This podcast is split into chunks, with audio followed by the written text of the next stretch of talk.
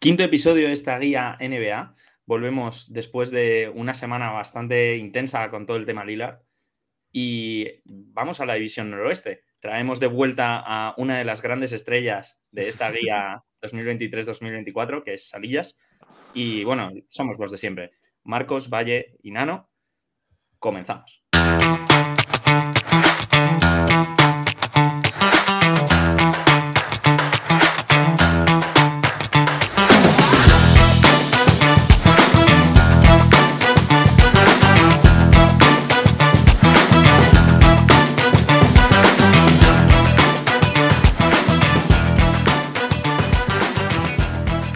Yo, yo, yo, ¿qué pasa? ¿Cómo estamos?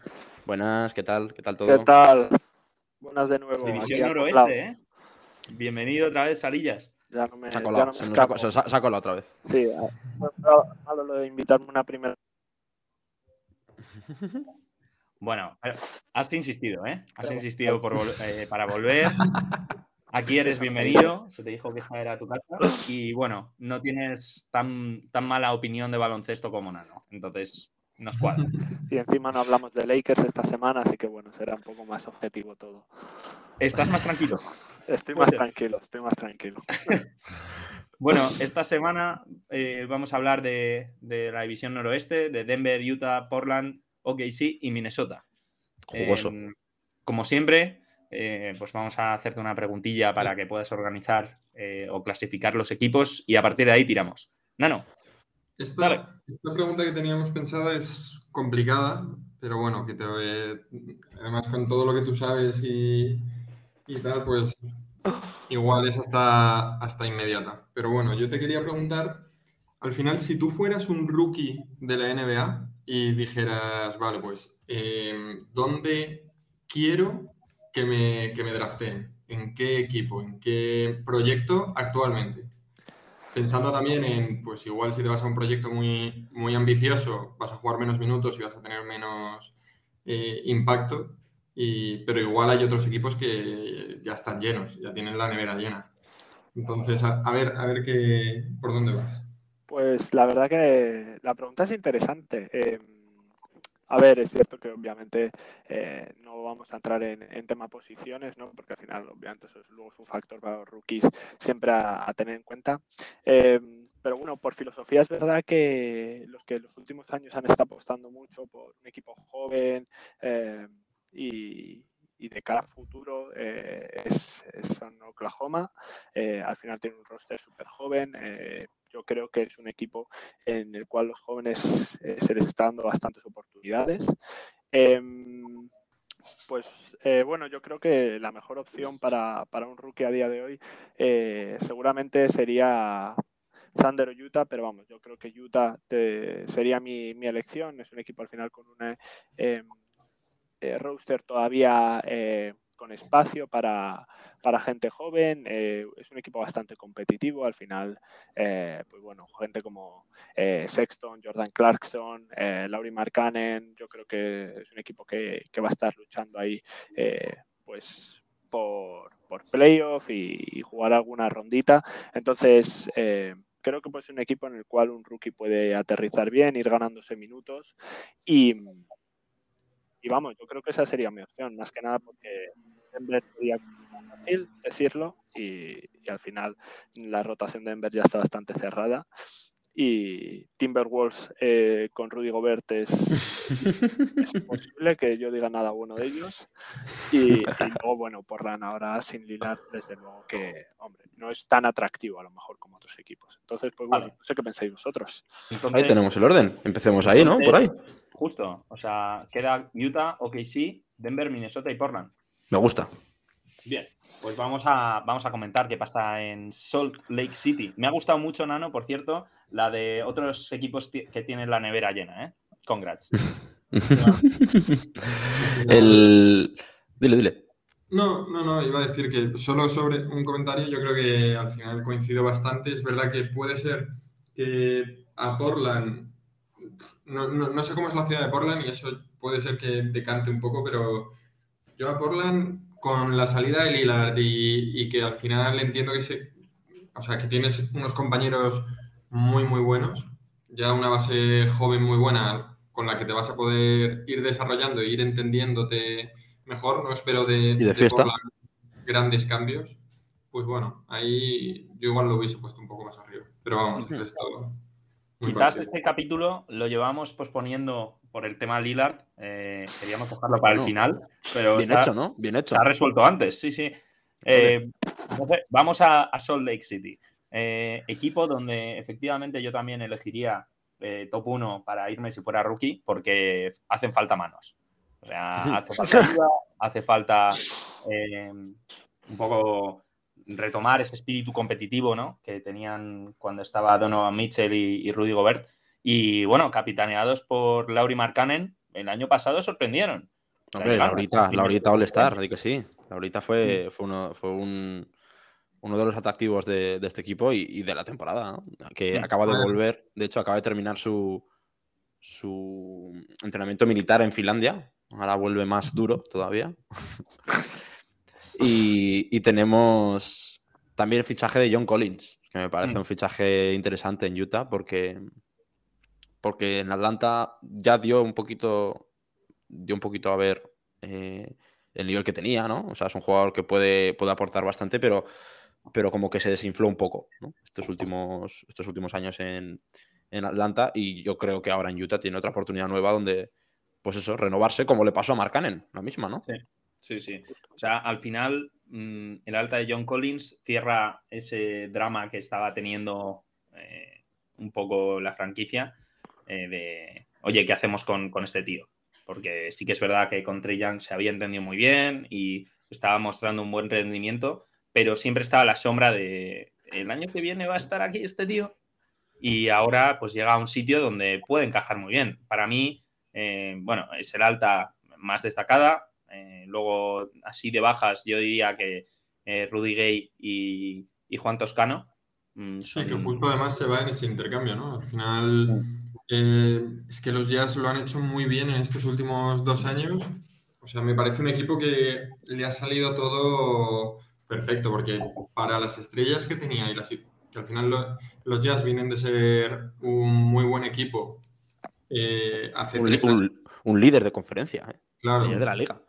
Sí, sí, que tenía estrellas jóvenes, que dentro de lo que cabe se compenetraban bien y deciden hacer la reconstrucción porque, no sé, porque fuera del campo no se llevan bien y, han sacado oro y, plata y mirra, vamos, o sea, arrasaron en el mercado pasado y este mercado pues consiguen a John Collins por Rudy Gay y una futura segunda ronda que al final no, no les importa nada. Tienen, consiguen a Marcan en el año pasado, que vamos, yo creo que nadie se esperaba ese crecimiento que iba a tener. Y, ahora mismo, como no tienen tampoco una estrella eh, que les obligue a, meter presión, a eh, resultados ya, van tranquilos, tienen buen equipo, eh, tienen un saco de picks impresionantes y o sea, el futuro de Utah es muy prometedor. Sí, recordemos que el año pasado eh,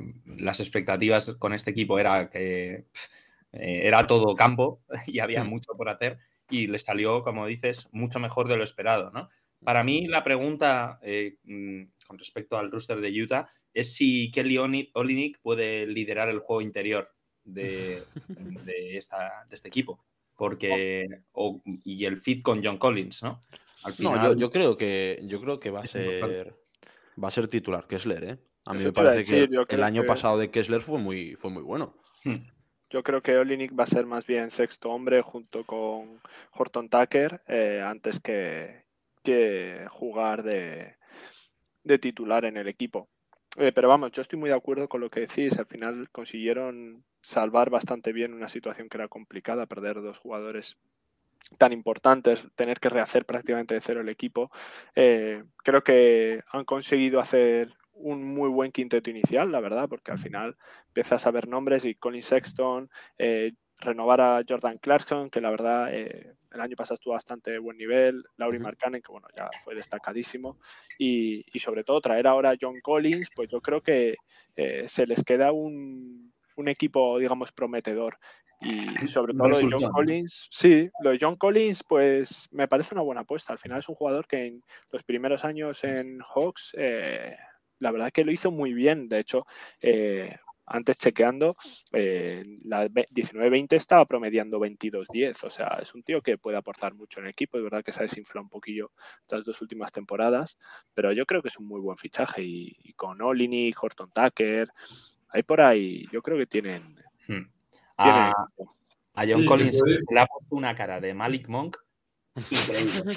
o sea, el tío va a llegar con unas ganas y va a empezar a hacer esas bajadas. Esa es mi, opinión. O sea, es un tío que tiene unos muelles mm, para poner pósters donde quiera. Muy eh, espectacular, sí. Y yo creo que es un, una pedazo de incorporación, sí, sí. Pero yo con, este equipo de Utah lo que me, lo que me, me pica un poco es como que no les veo un techo mm, más alto, por ejemplo. O sea, no les veo llegando al nivel que tuvieron con Gobert y con Donovan. O sea, no veo que Utah vuelva, obviamente, obviamente, pero quiero decir, como que no veo un proyecto. Eh, o sea, que está bien, o sea, el rendimiento va a ser bueno, probablemente, pero no le veo un futuro como muy. Claro, pero. Muy, muy bien orientado, ¿sabes? Mm. No, pero porque al final es eso, le falta la, superestrella o al final es lo que marca un poco ese camino de, los equipos de la NBA. O sea, es difícil tener un equipo como esos Pistons de 2004. Pues mm. bueno, necesitas una superestrella y no la tienes en, Utah, pero es verdad que tienes una cantidad de, de assets por detrás. Es que Marcanen, por ejemplo, eh, que les ha salido genial, es que cobra poco para, para lo bien que les ha salido. O sea, está cobrando ahora mismo 17 millones y tiene dos años de contrato. Eh, lo normal es que te lo quedes, pero puede tener muchísimo valor para un equipo eh, que quiera pues, seguir como quemando, quemando sus oportunidades y puedes ir consiguiendo valor, ir consiguiendo eh, llenar la bolsa y de repente pues eh, hacer una reconstrucción al completo como está haciendo eh, OKC o quitarte esa reconstrucción al completo, ir siendo un buen equipo porque ya tienes los picks de Caps y de, y de Minnesota que, van a, que en algún momento serán malos y tienes porrón de, de picks. Yo les veo que no creo que tengan un, un destino claro en los próximos dos años, pero, pero que va a ser un equipo que seguramente dentro de cinco años, seis años, sea muy, muy bueno. Y es al final lo que necesitas. Mm. Sí. Quizás eh, a quien no le falta una superestrella es eh, a la gente de Oklahoma, ¿no? Tenemos ahí a, a Shea. bueno de Shea. Y la verdad es que estos OK sí molan muchísimo. O sea, una plantilla que hay muchas ganas de ver. Eh, este año con bueno, la primera temporada eh, hay muchas expectativas y, joder, construir sobre eh, el suelo de la temporada pasada mm, parece un buen plan, ¿no? Desde luego, la verdad que eh, es un equipo que yo creo que va a estar bastante arriba. Ya el año pasado, con un equipo súper joven, perdiendo a Holgrim desde el principio de temporada, prácticamente em, Sei, eh, con Gidi, eh, tirando ahí del carro, que bueno, al final luego es verdad que tiene un roster bastante amplio, eh, jugadores como Dort, etcétera, que yo creo que ayudaron bastante y que echaron a Mavericks de, de playoff, fueron mm, los que quedaron justo por delante. al final estamos hablando de que Thunder echó fuera un equipo con Luka Doncic, Kyrie Irving, o sea, no es, no es poca cosa. Y pues este año la dimos Chet y sobre todo y no sé vosotros, yo tengo muchas ganas de, a ver, ya sabemos que los europeos que vienen, ya, pues bueno, siempre difícil, sobre todo con esa edad, pero Basile Michi, a mí me parece, la verdad, un jugador que puede aportar bastante, la verdad. El, tema, el tema está en eso, eh, disputarte los, los minutos y, la, presencia en el campo con, con jugadores que están viniendo pisando muy fuerte, ¿no? O sea, tenemos a, a Guidi, claro, exacto.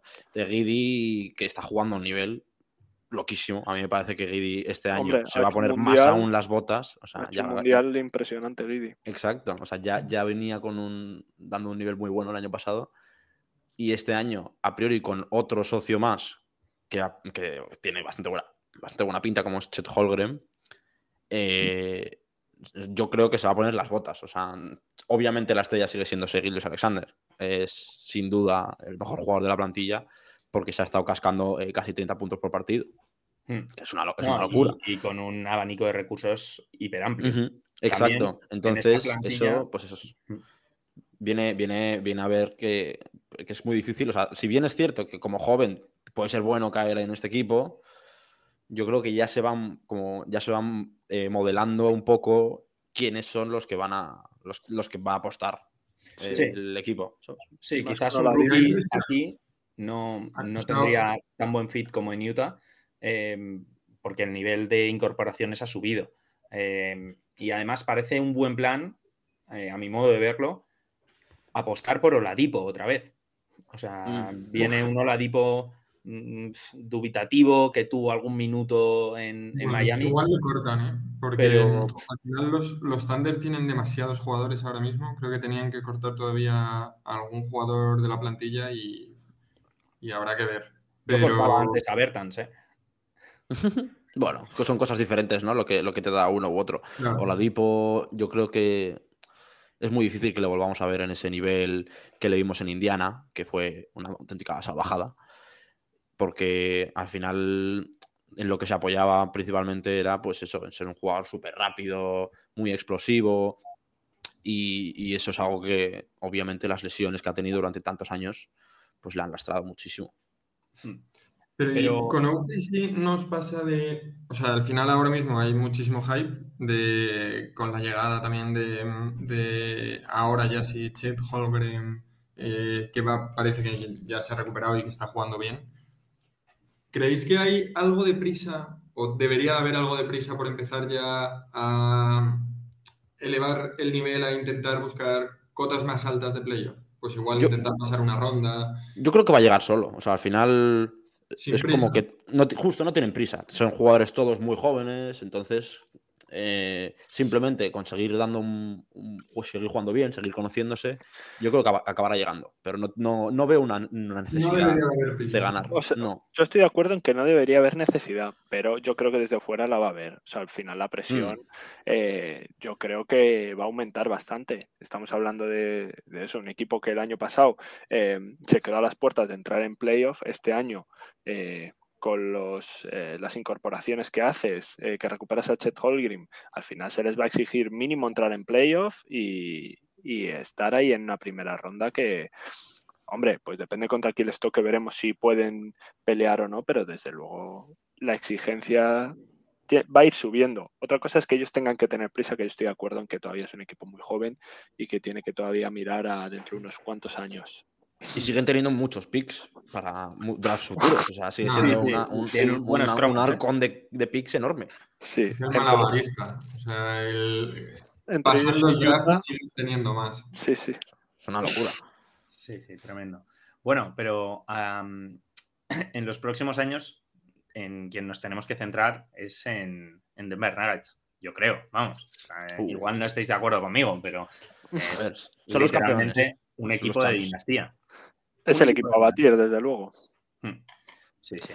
O sea, aquí eh, tenemos a los actuales campeones de la NBA que tienen ganas de repetir y, y llevan mucho tiempo a las puertas, eh, han tenido un- algo de movimiento en plantilla, pero principalmente el objetivo de estos tíos es destrozar cabezas en playoffs otra vez. Sí, la única baja quizás, bueno, la única baja, una de las bajas más sensibles probablemente sea la de la de Brown, Que era un jugador que salía de, de banquillo y, y cu- cubría muchísimas, muchísimas faltas que podría haber. O sea, te podía hacer un trabajo defensivo en la pintura muy bueno, luego si no, te podía sacar algunos puntos también. O sea, era un jugador como muy versátil. Es un tío que, es algo que lo midiendo lo pierde. que mide, jugó de Hmm. pivot en, Sí, sí, en en- Brooklyn. ¿eh? en aquel small ball en Brooklyn, sí.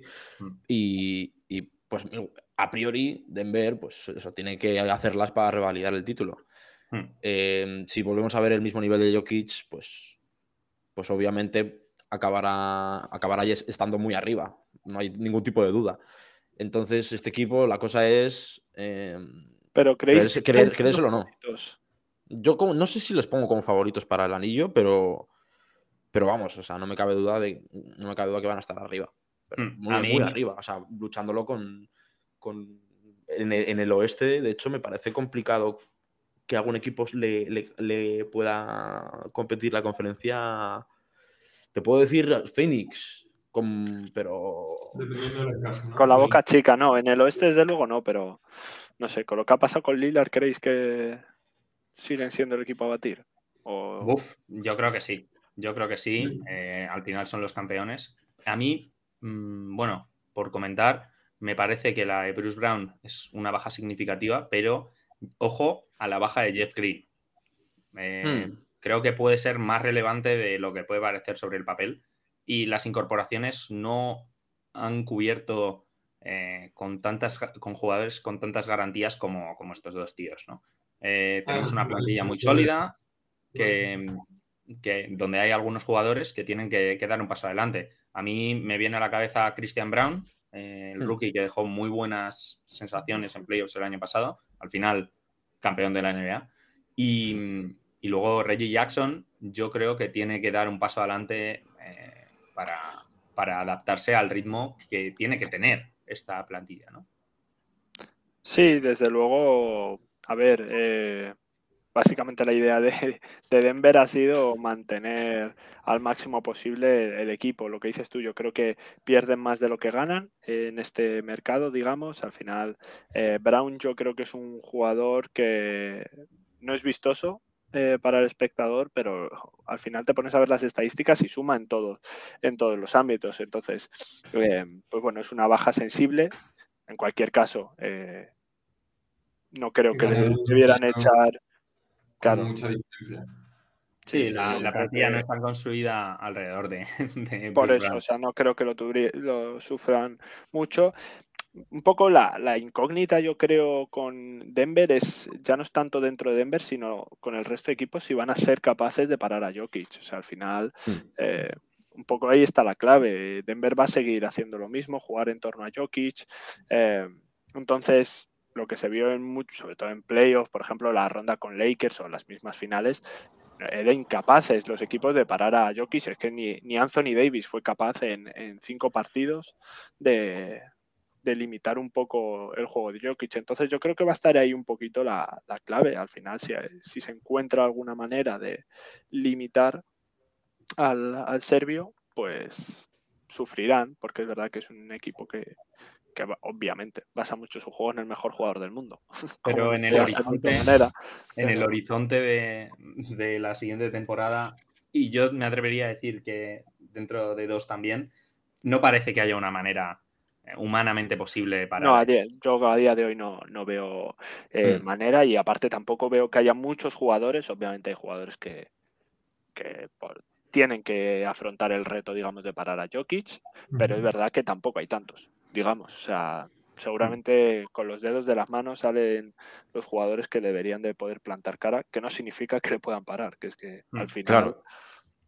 A mí me viene a la cabeza un jugador que eh, si afrontara el reto podría plantarle cara, eh, que es Carl Anthony Towns. Eh, pero le tienen que salir muchas cosas, muchas Ah. cosas bien. Eh, vámonos a Minnesota. Tenemos un, para mí, una plantilla a priori mm, que, que tiene muchos problemas, eh, sobre todo extradeportivos, y que las cosas no están saliendo bien. Eh, al final, también traer a Gobert es eh, avanzar en la línea de tener problemas para mí.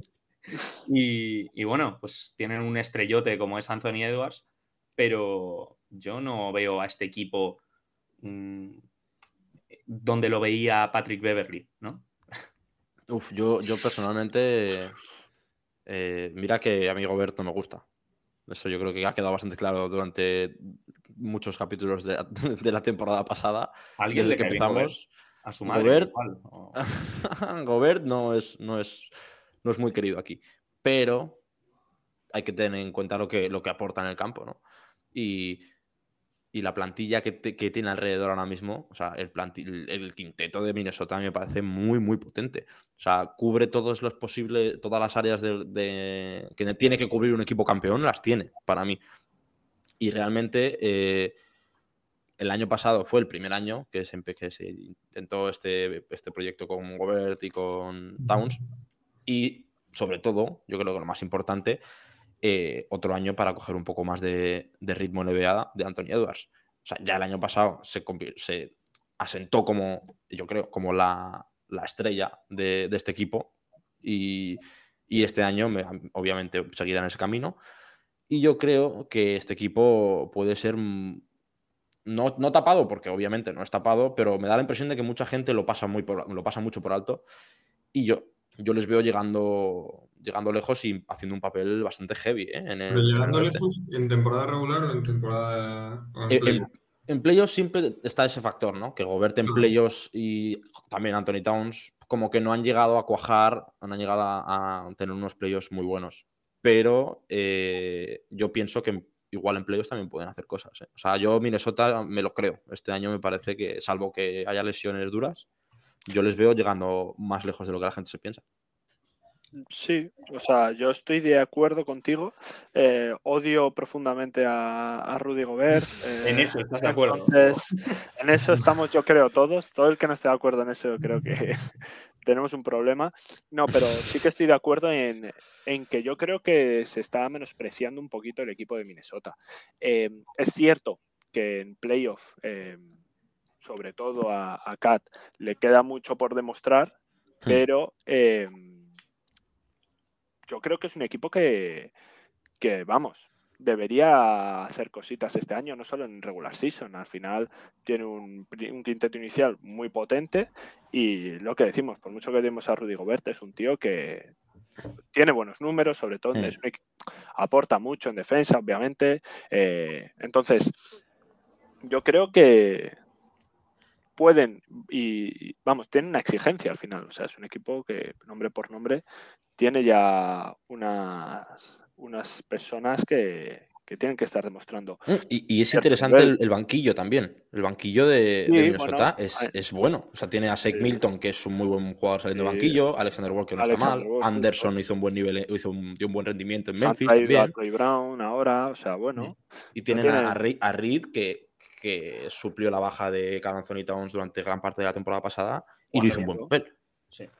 Sí, sí, sí. O sea, a mí me parece que la plantilla es, está o sea, es, en el pick de, de Minnesota de los últimos, de los últimos años. no, no, olvidemos que está McDaniels, que a mí no sé vosotros, pero a mí el año pasado me parece que hizo un temporada, es un tío que eh, aporta mucho en, tanto en ataque como en defensa. O sea que al final, yo le, veo de los mejores defensores de la liga, yo creo. Por eso, ¿eh? o sea que. Y Anthony Edwards ahora mismo, vamos, eh, ya sé, durante el Mundial, hmm. ha sido, hombre, no te diría a lo mejor el líder, pero de los líderes del equipo. Se ha echado en muchos momentos el equipo a la espalda y ya el, título de estrella lo tiene y lo tiene que demostrar. Hmm. sí, tiene que continuar y, mm, al final es que, o sea, Anthony Edwards es que es un pedazo de jugador y, y que solo va a ir a mejorar, o sea, Además, a mí el problema que tengo con Minnesota es que prefiero que les vaya mal y, que si pueda ir a otro equipo, me gustaría ver a Anthony Edwards en otro equipo y que, tuviera más futuro, que, además al final en, los pocos playoffs que ha podido tener eh, ha hecho ha tenido buena versión, no como otros compañeros suyos. Es un jugador divertidísimo de ver porque los saltos que pega, los mates que hace en la cara de, rivales, es que es... no, y los, triples que se enchufa también es un desfase, es un jugador con muchos recursos. Para mí hay dos cosas eh, importantes de cara a, esta plantilla, ¿no? Eh, o que comentar de esta plantilla. La primera es que la temporada pasada de Gobert es la peor de los últimos cinco años en todas las estadísticas, dio un bajón bastante intenso y quizás es por estos problemas intravestuario que tienen y que no se ha adaptado del todo bien. Si Gobert vuelve a hacer una temporada como su última temporada en Utah, que, fue su mejor allí, eh, indudablemente van a estar arriba. Hmm. Eh, y el tema es, Anthony Edwards, mm, ¿cómo, ¿cómo, comparte la bola ese tío? O sea, mm, no sé, yo lo veo que en este equipo es estrella indiscutible. ¿Dónde iríais si fuerais Anthony Edwards? Si os dijerais, vale, ponte que el proyecto fracasa este año y, no le salen bien las cosas. ¿A dónde te yo, creo que no, o sea, que Minnesota no se puede plantear en ningún lado. Eh, o sea, tendrá que hacer cambios y veo mucho antes sacando a Kat de la plantilla y, viendo a ver cómo puedes mejorar, porque al final, o sea, el que no encaja ahí es Kat. Digo, eh, Anthony Edwards, si empieza a meter en la dinámica a Gobert, pues al final será una pareja un poco como Donovan Mitchell. Eh, Juega bien pues bueno. Bueno, está Mike Conley también, que conoce a, que conoce a Gobert perfectamente. También. All Star. O sea, sí, sí. también a los dinosaurios. También, también, también. Pero sí, o sea, está claro que en Minnesota yo creo que ya el, todo el proyecto gira en torno a Antonio Edwards. O sea, ¿Todo, es ¿todo nada para Minnesota este año? No, no, para nada. Para Cat, vale, para Cat. Tampoco lo creo, mm, pero vamos, yo creo mm. sí que tiene que dar un paso adelante Cat al final, pero vamos, yo no creo que Minnesota, igual que eh, comentamos eh, en, cuando hicimos el capítulo sobre Lakers, etcétera, que sí que muchos equipos ahí sí que es un todo nada. Aquí yo creo que esta conferencia nadie y menos, eh, menos Minnesota. Hmm. A mí me daría pena ver a Anthony Edwards fracasar otra vez. Pero los que sí que me dan pena este año, porque están huérfanos de estrella, son los Portland Trail Blazers. O sea, han tenido un lío, un lío últimamente ah, los Blazers. Yo, yo creo que han salido bastante bien parados. O sea, a ver, obviamente no, reciben una superestrella del nivel que han dado, pero... ya la tienen, ¿no? En casa. claro, yo es que creo que, la, la, salido muy bien. O sea, han terminado el proyecto que tenían con Lillard y no han empezado uno de cero. Sí, ha sido punto y seguido, ¿no? claro, han hecho una transición a un proyecto y ahora si te fijas en el equipo que tienen, hay muchísimo potencial em, en los jugadores como Anthony Simmons, Seydon Sharp, Scott Henderson, que ha sido en este draft el número 2. Y luego está Ayton, que, nos que recordemos que, vale, sí, en Phoenix quizás no ha dado todo lo que se esperaba de él, pero, pero es eh, un pick número uno del draft, que tiene 25 años y que, y que tiene unas unas capacidades eh, bastante interesantes, ¿sabes? Sobre todo que, está contento, ¿no? Hay mucho hype, ¿no? Con, con Scott Henderson dentro, o sea, al final el hype de este draft se lo ha llevado Bayama, pero es que aunque se lo haya llevado Bayama, estaban diciendo es que Scott Henderson puede ser un jugador generacional. Yo no me he visto eh, la pretemporada, entonces no, no he visto cómo ha jugado Scott Henderson y el nivel que puede tener, pero como hayan cogido a un jugador generacional es que, pues bueno, se te ha ido Lillard, que es nivel MVP, pero si tienes un núcleo muy joven, mm, yo lo, veo bien. O sea, no... Hmm. Creo que Henderson es una, es una bestia físicamente. O sea, ya se ha visto y que físicamente es un, es un animal. Tiene 19 años y tiene, y tiene un físico ya como si, como si llevas entrenando en la liga un tiempo. Sí. Y, eso hay que verlo, a ver cómo sale. Porque luego está, a mí, a mí me apetece mucho ver a Fernie Simmons, que ya, lo, que ya estuvo en ese papel un poco de, echarse el equipo un poquillo a las espaldas cuando Lila está lesionado y tiene solo 24 años. Y este año me creo que va a ser más aún. O sea, va a ser probablemente, yo creo que va a ser el líder del equipo. Hmm. Recordemos que está Drew Holiday también, ¿eh? Sí. yo creo que lo, yo no, Holiday. Pues. No sé para cuando salga este capítulo se mira. Bueno, eso es, lo que yo pienso. Sí, que no va a durar mucho ahí, ¿eh? Hmm. No tienen, en, principio no tienen pensado a ver, no tendría eh, meterle en el proyecto, A ver, desde luego que Holiday por, por nivel es un jugadorazo, pero yo sí que es verdad que estoy de acuerdo que no creo que interese ni a Holiday ni a Portland eh, al final. Han hecho un corte bastante, bastante seco, ¿no? Eh, con lo que tenían antes. Se van caras conocidas como Lillard y Nurkic del equipo y llegan pues eh, mogollón de caras nuevas que hacen una plantilla muy redonda, ¿no? Al final... Sí, al final, joder, yo qué sé, eh, Drew Holiday es un jugador que tendría que acumular un montón de minutos y que van a perder jugadores muy jóvenes que lo que necesitan es ganar experiencia, como pues el propio Scott Henderson o Anthony Simmons, ¿sabes? Entonces, yo creo que eh, Sharp, ¿eh? que no hemos hablado nada de Sharp, pero. Sí, Seidon es verdad que juega un poquito más de tres, pero sí, igualmente Muy bueno, sí. Tiene, si no me equivoco, 20 años también. O sea, que es que al final, ahora mismo yo creo que a Portland lo que le interesa es eh, este año, pues, encontrarse como equipo, que los chavales jóvenes vayan asumiendo cada vez más eh, protagonismo, eh, vayan cogiendo confianza.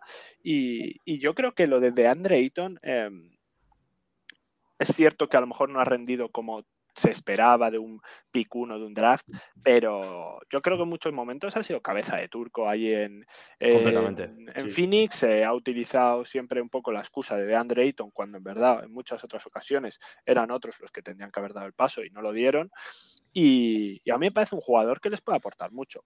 Al hmm. final es un perfil distinto a Nerkic, es, es un jugador más no tan físico, seguramente a nivel defensivo, pero, pero no sé, yo creo que Denver, dentro de que eh, al final la hayamos puesto al final, porque eh, obviamente, perdón, Portland, eh, porque obviamente al final perder a Lillard es, un mazazo. Hmm. Creo que no les ha salido del todo mal la jugada para cómo se pensaba a principio de, este, de este verano. O sea que yo creo que pueden estar más que satisfechos. ¿Y dentro de qué saco de equipos le metes? O sea, hablábamos antes de. Portland de, sí, bueno, de Minnesota, de, de, Denver o KC. Em, ¿Contra quién van a competir estos Blazers? Buena pregunta, la verdad. Em, pues no sabría decirte. Em, creo que es un equipo que, pese a que no va a entrar en playoff, yo le veo en un 12, 13 de la conferencia. No creo que vaya a ser el peor equipo de la liga, ni mucho menos creo que se, seguirán llevando sus victorias. Creo que les va a costar bastante empezar. Creo que estos primeros meses sí que van a ser duros para Portland. Mm. Pero no sé. Son equipo, de, son equipo de tanking, yo creo, ¿eh? este verano, este año. Yo les veo equipo de tanking. Es que no quería adelantarme. Esa, por ahí va un poco mi pregunta. No sé hasta qué ah, punto creéis vosotros que iban a, ir hacia el tanking eh, Portland este año. Porque yo tenía mis serias dudas yo creo que pues no, van por el, por el hecho de que, le quieran un buen pick, pero van, yo creo que va a ser por simplemente por, oye, mira, deja que jueguen estos, todos los jóvenes, que no tienen experiencia, que pierdan todos los partidos que quieran y, y ya cuando llegue el, cuando, cuando, se vayan desarrollando ya el año que viene o cuando sea, pues oye, empezamos a, apostar fuerte. Pero yo creo que este año es que no, es que no les veo llegando lejos en, en playoffs ni en temporada regular el oeste. Al final, siempre como en esa mitad de tabla suele estar mucho más disputado. O sea, yo sinceramente, igual tanking como tal desde el principio no, pero, pero vamos, pues no les veo entrando en play casi. Estoy viendo la, todos los equipos de la conferencia oeste. Sí, a ver, es verdad que un vistazo uno a uno y es que no veo a ninguno que pueda quedar peor que ellos. Este, los Spurs, es verdad que están ahí, que también puede ser que sea un equipo muy malo, pero es que el oeste se ha reforzado. Espero que los Rockets sean mucho mejor equipo, o sea, me espero, ahí sí que me espero que, crezcan, pero tampoco sin. No, no, veo a ningún equipo, a no ser que haya una lesión importante o un botón de reconstrucción, es que no. Hmm. Les veo últimos. A mí me da la sensación de que estos tíos van a competir en el saco de Indiana, de Utah, y no me imagino a Anthony Simmons, después de lo que hemos visto de él, que para mí debería ser la referencia de este equipo, eh, junto con Jeremy Grant, dando mm, una temporada por perdida al nivel de los Rockets el año pasado. O sea, sí que puede cundir el tanking eh, dentro del de, contexto general en los próximos años de, de Portland, de, sí, de Portland, pero, pero ¿Te imaginas, ¿te imaginas que se llevan un pick y, y, escogen a Brony? Y se viene LeBron. Y de repente tienen a, LeBron ahí. ¡Buah! Ojito, eh. El, no tanking, mal, ¿eh? tanking este año va a estar muy jugoso. es un 2 por 1 ¿eh? Por eso Denver haciendo tanking en plan toda la temporada. Toda Denver para juntar a LeBron, Jokic, Brony, a todo el mundo ahí. No, a ver, hombre, es verdad que ves, ves la clasificación y ves el oeste y, es verdad que ves lo que queda un poco por encima de Trailblazers y, y es que es prácticamente imposible que pueda llegar a esos niveles. Al final equipos como Utah, Mavericks quedó dos puestos por encima en conferencia, Blazers quedó décimo tercero, Mavericks quedó once. Al final lo piensas y es impensable que, que Trailblazers pueda ni siquiera estar cerca de, de Dallas sobre el papel, pero, pero bueno. A mí me da la sensación de que hay brotes verdes en Portland y, que va a ser creo que ver va a ser una temporada perdida. Yo estoy de hmm. acuerdo en que no van a tirar la temporada. Hmm. Bueno, pues ya veremos cómo, evolucionan estos Blazers eh, huérfanos de Lillard, ¿no? Que le van a echar de menos seguro, seguro, pero hay ya se acostumbró la temporada pasada con unas bajas largas de, de Lillard, así que bueno. que veremos. A ver, bueno, pues nada, hasta aquí este quinto episodio de la guía. Salillas, muchas gracias por, estar aquí. Como siempre, eh, y no te lo tomes al pie de la letra como esta vez, esta es tu casa. Gracias por invitarme, intentaré ser menos insistente. Nada, y, y, volveremos. Estamos en Apple Music, Spotify, podéis dejar vuestra pregunta por ahí abajo y volveremos la semana que viene. Ya queda menos para que comience la NBA. Bien. Hasta luego. Chao. Chao.